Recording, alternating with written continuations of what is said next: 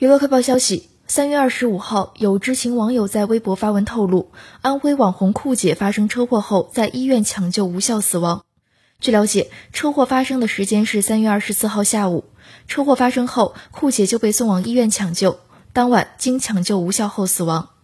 酷姐是安徽宿州人，真名周敏，因时尚夸张的打扮在网络走红，尤其是她的口头禅“一起玩摩托玩”，引来很多网友争相模仿。车祸发生后，车祸现场的多段视频在短视频平台疯传。从车祸的现场视频可以清楚的看到，车祸是发生在桥上，酷姐所驾驶的越野车整个车头都撞没了，地上散落着各种车辆的碎片和零件，现场一片狼藉。